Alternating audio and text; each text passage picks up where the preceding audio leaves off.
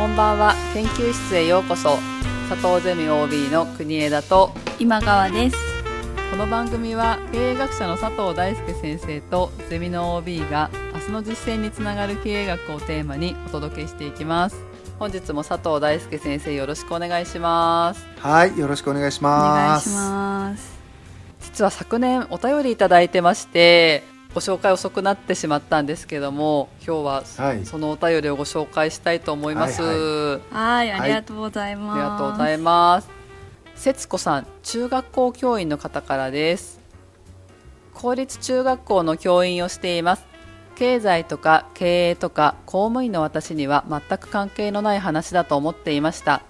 しかし、どういうわけかこの番組に出会い、経営というのは私にとっても大切な一つの見方、考え方なのだということが分かってきました。考えてみると職員室ではあの先生は学級経営ができないという文脈で頻繁に経営を使っています佐藤先生のお話から経営の一つの見方考え方としてこちらの意図するように人を動かすにはどのような方法が考えられるかというのがあるかと理解していますそれを実際の学級経営に落とし込むと経営が教師の意図通りに動く児童生徒をどう育てるかになってしまっていて結果的に教師の指示に従う生徒や真面目に努力する生徒を量産しイノベーションを起こせない人を育てているような気がします。このように考えると1人1台端末 STEAM 教育など経済産業省が教育政策に大きく関わる現在の学級経営の経営はこれまでの経営とは違う気がするし経営は一緒で教師の意図が異なっただけのような気もします。もちろん学習指導要領が現代の教育について述べていることは分かっているのですが佐藤先生は経営学者として学校の経営をどのように見ていらっしゃるのかお伺いしたいです。節子さん、はい。ありがとうございます。ありがとうございます。うん先生もよくこの経営と教育のお話っていうのははい。少しずつされてきたかなと思うんですけども、はい。早速、はい。えいかがですか？はい。いや僕あの教育と経営近いですよねみたいな話をねあうん。の何回もしているところではあるんだけどそれは僕がまあ教育に関わる仕事大学で先生やってるからっていうのもなくはないんですが、うんとは別にですねそもそも経営って教育なんですよね。でもうちょっと言うと、はい。教育って経営だと思うんですよ。でこれ何言ってるかというとつまり両者は一生のこと全く同じことを言ってるだけでうん。学校では教育と呼んでるものを会社では経営って呼んでるだけだと思うんですよ、うんうんうん。でどういうことかというとこれ節子さんがねご指摘しているよいただいているように人を動かすってことがとても大切でその意味であの学校でも会社でも共通項があるよねっていうご指摘をいただいていると思うんですね、はい。全くその通りだと思うんですよ、うんで人を動かすっていうのは、まあ、簡単と経営で言うとお客さんに物を買ってもらうとかまたは従業員に仕事を一生懸命働いてもらうとか、うん。これが会社での行為ですよね、はい。はい。動かすっていうことの目的。うん。学校ではもう簡単勉強をする、まあ、大学では研究もそれに含まれますが、まあ、いわゆる勉強とか学びをするということがとても大切でそれをどうやって動いてやってくれるようになるかうんっていうことだと思うんですよ、はいで大事なのは人を動かすことなんですけど、うん。実はもっと大切なことは人を動かすためにはその動くことについて理解しなければならないということだと思うんです。うんうん当たり前だけど僕たちって何か行動するのは理解納得してるから行動するのであって理解納得していない行動はしませんよね。うんうんできないですね、例えば嫌な仕事とか勉強を理解してないけどやるっていう時ですら、うんその代わりにいただけるお給料やお小遣いでそれには納得して行動してる可能性あるじゃないですか、うん。うんだからやっぱり何かには理解して行動してるわけです、うんうん。つまり行為の背景にはほぼ必ず理解がある。はい。行動行為を支えてるのは理解だっていうことができるんですよ。うん。はい。だから僕たちの仕事例えば経営者でもまたは教員でもいいんですけど人を動かすために必要なのは理解をさせること理解を促すことなんです、うんううんん。理解を促す取り組みのことをいろいろ言いますが、まあ、教えることうん。教育って普通言いますよね。はい。うん。だから教育は経営なんです。経営は教育なんです。っていうふうな論理があると思うんです。うんただ多くの場合はねここまで深くね教育と経営をつなげる人は少ないので別にそれはどっちでもいいと思うんですけどそう考えるとですねうん。人を動かすために学級経営って今回ねお話をいただきましたけども、うん。まさにね本当に同じようなことでそういう言葉が使われてるなと思うんです。で例えばお便りの中で、うん。あの先生は学級経営ができていないよねっていんう表現をすることがあるっていうご指摘をいただいてましたけど、はい。この時の学級経営の経営はどっちかというと管理に近いと思うんですね。または組織化とかうんオーガナイズできていないとかっていうこと、はい。でこれもお便りの中でご指摘いただいているように先生が思うようにコントロールできていないというニュアンスがそこに含まれていると思うんですよ、はい。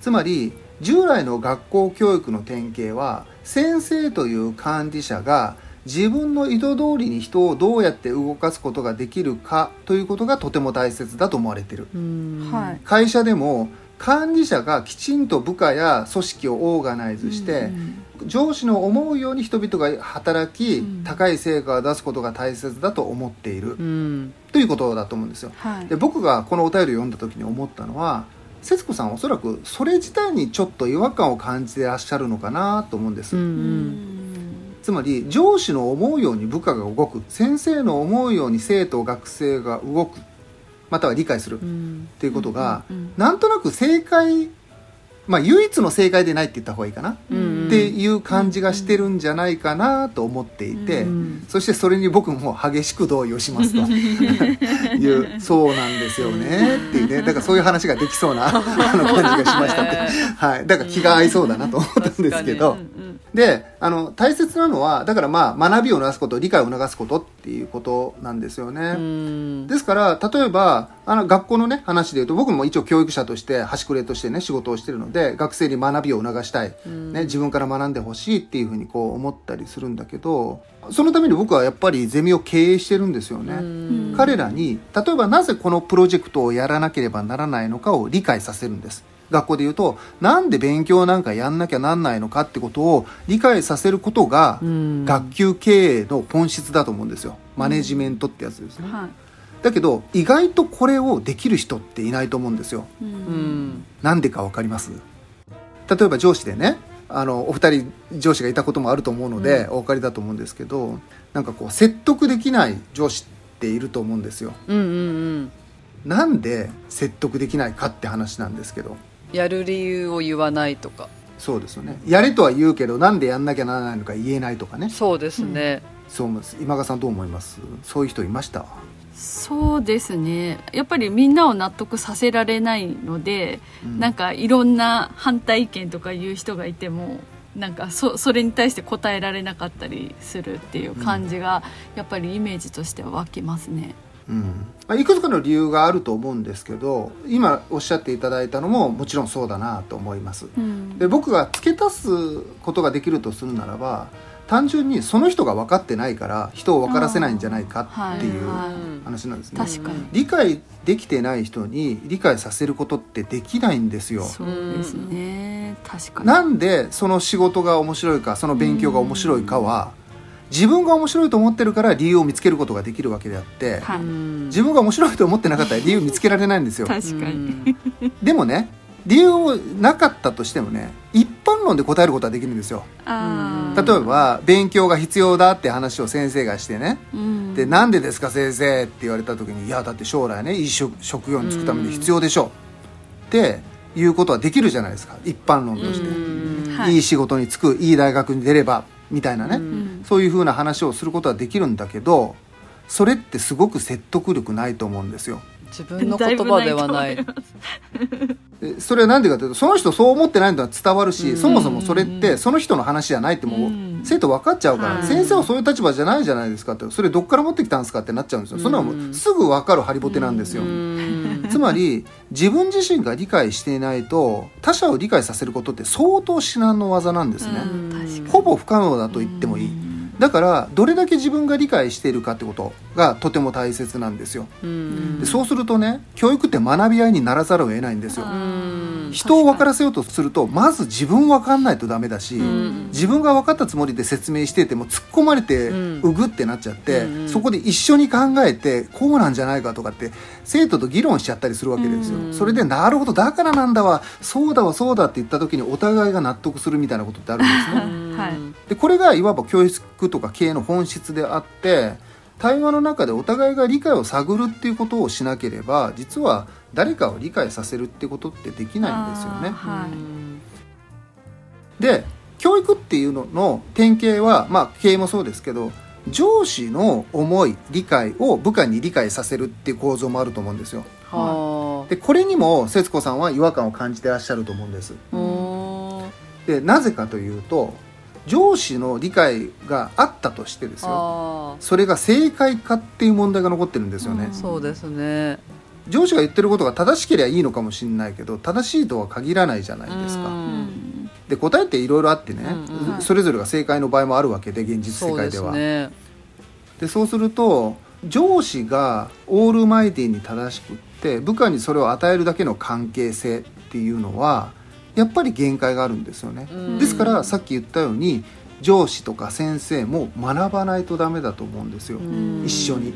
答えを与えられないことがあって当然で例えば僕がね高校生の時に英語が苦手で英語の先生に「なんでこんなに毎日毎日たくさんの英単語を覚えなきゃなんないんですか?」って聞いたことがあるんですよ。はい。でその時にその先生が何て言ったかっていうと「あんたそんなこと言ってる間に単語3つか4つ覚えられたでしょ」って怒怒ったんですよ僕に。で、うん。もうダメだって思ったんだけど、そうですね。俺はもう無理だ。ってつまりその先生の言わんとしたことはねそんなもん分かんないけどとにかく単語覚えろだったんですよ、うん。答えるつもりもないっていう宣言だったんですね。いやいい先生で僕も嫌いじゃなかったんですよ。好きな先生だったんだけど尊敬する。なんだけどなんかつまりはこういうことなんだな学校ってって思ったんです、うん全員がそんなことはないと思うんだけど英単語をなぜ覚えなきゃなんないのかっていう素朴な質問にうん。答えられない時に一緒に考えようじゃなくって整数として分かってないのが恥ずかしいかどうか分かんないけどうん。そんなことは考えるもんじゃないって答えだったんですよ。うんだからつまり一緒に考えよう納得感を探ろうってしなかったです。だから僕はやっぱり英語の勉強が好きになれなくってうん。なんでこんなことやってんだろうとかうん。なんでこんな語呂合わせでねいっぱい覚えなきゃなんないんだろうっていうことをずっと思いながら勉強してるからそんなもん成績上がるわけないんですよね。うん。なるほど。だから英単語って覚えた方がいいんだって思ってたらもしかしたら僕もっといい大学行ってたかもしれないっていうね。まあそれは人のせいすぎるかもしれないですけどね。いやでもやる気が違いますよね、うん。うんやっぱり納得感があるとさっき言ったようにね行為の背景にはそれを支える理解があるとするならばそこの納得感があれば少なくとも行為にプラスには働いていたはずで,、はい。でそうするとやっぱそこの答えっていうのはやっぱ欲しいわけですよね。うん。でそうすると先生が分かっているかどうかよりも一緒に答えを見つけてくれるでも構わないから、うん。納得感を探ってくれるかどうかってことがこうとても大切だと思うんです。うん話を戻して学級経営ができない先生がなぜ学級経営ができないかっていうとうん。分かってないからなんですね。うん。自分が理解できてないから説明できないんですよ。うん。だからそういう人の心理として何が起こるかっていうとその質問のない状態を作ろうとするわけですよ。ね、うん。なんでかって質問させないようにするために一番何がいいかっていうとうん。コントロールすることなんですよ、うん。頭ごなしにこれはこうだから必要だから一般論だから常識だからやりなさい。以上、うんなんでかっていう質問を受け付けません。っうん。ていうことですね。そうすると子供たちからするとフラストレーションたまるんですよなんでよ。なんでかよく分かんないけどやらされるみたいなね、うん。でそうすると何が起こるかっていうと不正が起こるサボりが起こるわけですよ。こっそりね勉強しないとかね、反抗するとか、うん。だって納得できてないんですから、うん。いやいややるわけですよね。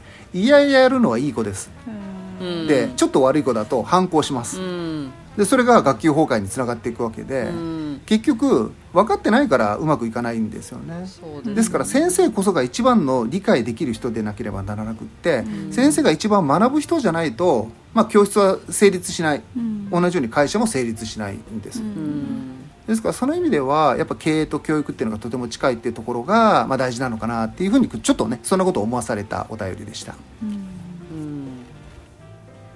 なんか今肝心な名前忘れちゃったんですけどなんか、はい。学校で勉強を教えてくれる AI が登場したみたいなニュースを聞いたんですよね。では単純に答えを教えてくれるっていうのはまあ AI にお任せできるかなと思うんですけど、やっぱりそういった細細やかな配慮っていうかその一人一人を見てどういったことでつまずいてるのかっていうのは、い、うん。そのその理解の促し方っていうのはやっぱり人間の先生しかできないんだよなって思って聞いてました。いやそうですよね。よくこうアレンジする力とかね、うん。マネジメントする力とか先生にはいろんな力がこう求められるという表現をすることがこう多いような気がするんですけど、うん。まあ、人間しかできない典型が僕教育だと思うんですよね。はい。うんでそれは学びを促すために学ばなきゃなんないっていう存在だからだと思うんですよ。うん。うんそういった意味ではその学校の先生って授業がうまいことうん。というテクニカルな側面以上に自分自身が分かるという姿勢をまたは学ぼうという姿勢をどれだけ持ってるかってことがとても問われると思うんですよね。あで一番まずいなと思うのは僕もね子供がいるのでね、うん。あの学校の先生にお会いすることもまあまああるんだけど、うん。なんかやっぱ分かろうと思ってる人とそうでない人の差はうん。てきめんに分かるというかすごくうん。こう分かっちゃうとか伝わっちゃうんですよね。うんそうですね。ですからある意味常識的なことをいつも繰り返して上から押し付けてくる人っていうのは学んでない人だし分かってない人なんですよね。うん。怖いから質問もさせないっていう構造になるし、うん。学ぼうとする人はいや先生分かんないんだよねってたまに言っちゃうぐらいのうん。知識がなかったりすることもあるんだけどだけどでも考えるっていうことをするってことは伝わるわけですよ子どもたちに。そうですね。うん、だからなんかその学ぶ姿勢みたいなものは暗黙的に伝わってしまうってことも知った方がよくて、うんそれはとても恐ろしいというかね、うんその教え子に伝わってしまうっていうところもあるし部下にも伝わってしまうっていうところがあるんだろうなって思うしねだからそこはすごい大事だなと思うんですよね。なんかね分からないってことは実は半分分かってるんですよね。うんうんうん。わかんどういうこかというと。はい、分かってる。分かんないことがある。つまり通ってる時点で、うん。半分以上合格なんですよ。ただ、うんそのなんでかっていう原因理由が分かってないだけで、うん。でも違和感を感じてるとかなんでか分かんないっていうふうに思ってる時点で、うん。その人はもう分かろうとしてるんですよね、うん。だから問いを持てるとか違和感を持てるとかね分からないことがあるっていう時点でそれはそれでいいんですよ。うん。だけど一番まずいのは答えを片手に持っちゃってるからあその答えを言えちゃうことによって与えられた問いに対して与えられた答えをただ言ってるだけみたいな。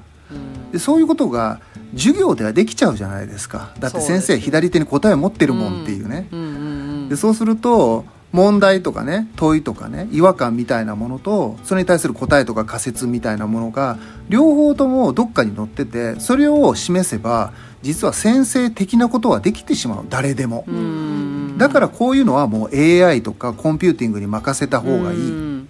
っていうふうな話になると思うんですよ、じゃあコンピューティングにできないことは何か？AI にできないことは何か？問うことなんですよね。うん。問いに対する答えは使え作れるけど問うことは今のところ AI はあんまりできないんですよね、うん。何か聞かれたら答えるけど聞かれもしないのに自分から喋りたいことを喋るってことを AI はしません。なのでこの問うっていうこと自体が実は学ぶための最も大切なその力だとも言えてだから分からないことがあるって先生は恥ず恥ずべきこと何もないんですよね。分かんないって時点で優秀だし人間なんですよね、問題は分からないこともない人なんですよ。質問も答えも学習資料より載ってるから、うん。それを言っちゃう人が一番まずいっていうかね。うん。それはまあテキストとかもそうですけど。僕が教育やっててもいつも思うのはそうなんですよ答えを持ってます。理論も知ってます、ん。で本もあります、ん。だけどそれを教えるんだったら僕じゃなくてもできると、でうん。伝えたいのはそういう知識じゃない。だってそれはオンデマンドのコンテンツで勝手に学んでくれればいいから、うん。伝えたいのは学ぶということがどういうことなのかというふうな思いでまあやってるところもあるので、うん。学校の先生って結構そういう人もね多いんじゃないかなっていうふうに思うしそれを重視してくれる先生ってすごい素晴らしいなって思ったりも個人的にはします。やっぱりこの教師の意図通りに生徒を動かしたいっていうのって私もそういう学校にいたんですけれど規律が乱れるのが怖いって先生が思ってるんだろうなと思うんですよね、なのでひはい。たすらコントロールをしてくるんですけれど、先生の場合は、まあ、もうなんだろう大学生なんでそんなにこう規律がっていうような側面ってないかもしれないんですけれど自分が対等でいることによって学生の雰囲気ってやっぱりそういうコントロールしてる時と違うなっていうふうに思われますか？コントロールできていないことを恐れるのって、うん。こうなんでかなって思うんですけど、まあ、怖いからだと思うんですよ、うんうん。つまり統率が取れないというかね自分が全く仕事ができてない状態になるのが怖いっていうふうに思うんだけどはい。さっきの言い方で言うとね統治からさえあれば、うん。絶対にバラバラにならないお例えば学生が質問してきて分からないことがあるとかね、ーうん。例えば学生が良くないことこっちが望まないことをやったとします。はい。その時どう対処するかっていうとまあ統率したい人はダメでしょって言いますよね、うんうんでも僕あんまりダメでしょって言わないんですよね。えなんでって言うんですよ。うんダメでしょえなんでそれしたの？って えなななんでそれしたの？えなんでなんで？って言うんですよね。いや全然俺怒ってないし、うん。別にそれはなんかお前が思ったからやったんでしょと。別にそれここに興味ないしいいよと、うん。で俺あんまりできた先生じゃないからただちょっと興味あるんだけどそれなんでそんなことしたのって言って、うん。そうすると一番嫌がられます。うわーうぜえ こいつって。そうかも。だいぶしつこいそうなんだね先生のなんて、うん、いやこいつ話通じねえとかすげえ言われたことありますけどいや普通に分かんないんだよ。なんでなんでなんなんなのそれみたいなことをすっごい言うと向こうからすると恐怖ですよね。そうですよね。うんはいうん。だって本人もそんなに考えずにやってたりするから、だからそれは考えようよ。だってさおかしいと思うもんみたいな。うんことを言ってだから怒るとか怒られるとか 上下関係意識すると言いたいこと言えないんだけど、うん。僕は分かりたいんだと。とにかく分かりたいだけで、うん。極論お前にも興味ないでもいいと思うんですよ。なんだけどとにかくその現象がなんかなんかおかしいと思うんだよねと。なんでお前そんなことしたか。絶対理由があるはずだと思うんだ。でそれを俺が知りたいから教えてみたいな。うん考えようぜみたいなうん感じで言うとまあ面倒くさい先生なんだけどうんだけどこいつ面倒くさいなってなるじゃないですか。そうですだから多分向こうから触れてこないですよ。分一番向こうがありがたいのは怒る先生ね。怒られちゃったっていう体制が作るしあいつ怒ってるからふざけんなよって態度も取りた取りやすくなる。そうです、ね、だから僕怒らないので、うん。あいつうぜえとは言えるけど怒られたから構造的にね、はい。なんかこう反抗するっていう態度も取りにくいみたいな。そうですね。ほんでなんか自分が変なことしたみたいになっちゃうんですよ、なんでなんでで問われるから。気持ち悪いんですよね。でもそれって僕意地悪したいと思って聞いてるつもり本当になくて、そうですよね。うん。本当に不思議なんですよ。なんでそういうことやんのみたいな。俺だったらしないけどなとかっていうのをこう問えるかっていうね。だからこれ問う力なんですけど、まあ、問うことさえやればねそんなにバラバラにもならないんだけどなっていうふうには思いますけどね。今川さんも確かなんでって聞くんじゃなかったでしたっけ？はい聞いちゃいます なんでって聞くってことは私自体が納得いってないってことなので納得いく想像がつけばまたそこからこう会話する内容は違うんですが全然わかんないと、あなんでそうしたのかなって聞いちゃいます。いやだからあの私もかなり面倒くさいタイプの人間です。若い時は気づきにくかったですけど僕もうん。その教育という仕事をしているとその知識を提供することとその知識の内容がだとても大切なんだっていうふうに思いがちなんだけど、うん。いやそうじゃないってことに気づくんですよねしばらくやってると。うん。なぜかというと知識は本やテキストを見れば書いてあるんですよ。うん。つまり自分が教えなくてもいいんですよ。でそれをねより分かりやすく伝えるために工夫してっていうふうなことは確かに合理的に理解を進める上では効果的なのかもしれないけどうんそんなことよりも何よりも自分で勉強したいっていう人を作った方が圧倒的に成果って高いんですよね勉強だだったとしても。うんうん結局勉強ってやったもん勝ちなわけでどれだけ勉強に向くかっていう促し方つまり学びということについてどれだけ積極的になれるかってことが全てなわけなんですよ、うん。だから学校の先生とかがよくおっしゃるのは塾の先生とかでもそうなんだけど大切なのは教え方じゃないよねと、うん。子供の扱い方だよねっていう話をよくされるんですよ、ん。で全く同感で本当にいい先生で上手い先生って授業が上手いんじゃないんですよ、うん。子供の扱いが上手いんですよ、うんで子供が勝手にノリノリになっちゃって自分で勉強するから 結果として成績上がってあの先生はなんかいい分かりやすいとか言ってるんだけどうん。授業が分かりやすいなんてありえないんですよ。テキストが一番分かりやすいですから。そのテキストを真剣に読む方に向けていけるかどうかが先生のテクニックなわけでその意味では教育って学びを促す取り組みで学びにどうやってこう向き合わせるかみたいなことが全てって言えるんですよね。うんだからこう授業一つ一つ丁寧にやってこの知識をちゃんと提供しなきゃっていうのも確かに大切ですよそうじゃないとね授業の中でねステップアップ式に教えていくことができないから、けどそれよりも何よりもっと俯瞰的に重要な学びとは何かみたいなことをね先生方にとってはとても大切なテーマとしてあるんじゃないかなと思うしそれは自戒を込めてね私自身もすごく意識してることではあるんですよね。個性が出ますね。そうですね、うん。でもまあ僕みたいな面倒くさいこと言ってる人は少数派だと思いますよ。節子さんもどっちかというともしかしたら少数派だとご自身のことを思っていてうん。こういう気持ちをね吐露していただいたのかなと思うんですけどうん。だからやっぱこういうことを考えていやそれはそうなるのも大変だからっていうのはあると思うんですよ。結構修羅場くぐってそうなってますからうね、んなんか苦労もさせられたしさあいつって思う学生とかね何人もいますよ 僕の中で。なんだけどその修羅場の中で、まあ、学んできたことでああやっぱこうこれが大切なのかなって気づく経験をしてきてから、まあ、言えることもあるので、うん。だからまあみんながみんなそうなる必要もないしなれるもんでもないかなという感じはちょっとしますけどね、節子さんこの度お便りどうもありがとうございました。ありがとうございましたこういうお話をじっくりする機会もなかったのでかなりあの濃いところまで踏み込んでいただいたかなと思うんですけども、はい。またもはい。し感想なんかありましたら送っていただけると嬉しいです。はいお待お待ちしてまます。す佐藤先生本日もありがとうございました。はいありがとうございました